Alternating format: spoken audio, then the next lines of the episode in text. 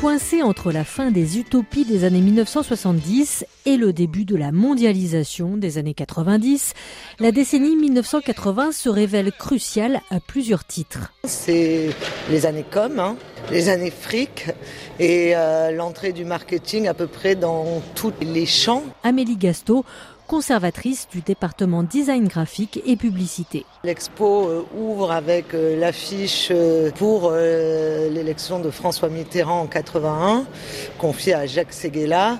Et c'est vraiment l'entrée du marketing, là, même dans la politique.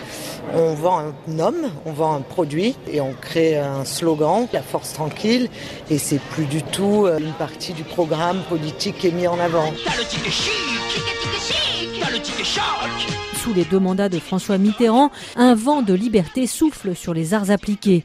Le secteur de la mode en profite, rappelle Mathilde Lecor, commissaire indépendante. Avec l'ouverture en 87 du musée des arts de la mode dans le pavillon de Marsan et avec différents événements aussi euh, menés par euh, le ministère de la Culture pour promouvoir la création de mode en France et c'est ce qui explique aussi euh, le nombre de ces jeunes créateurs qui émergent du coup pendant toute la décennie. Jean-Paul Gaultier fait porter des jupes aux hommes. Christian Lacroix ouvre sa maison de haute couture en 1987.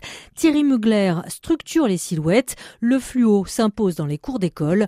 La mode détonne. On a tous un peu cette image euh, de la mode des années 80 comme étant ces grandes épaulettes, la taille étranglée, la superwoman un peu euh, qui part au travail. Et j'ai tenté de montrer ici que justement il n'y a pas une silhouette des années 80 mais une multiplicité de silhouettes.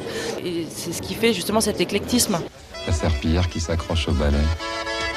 C'est aussi le règne de l'image et l'avènement de nouveaux réalisateurs qui font leurs armes dans le clip vidéo ou la publicité.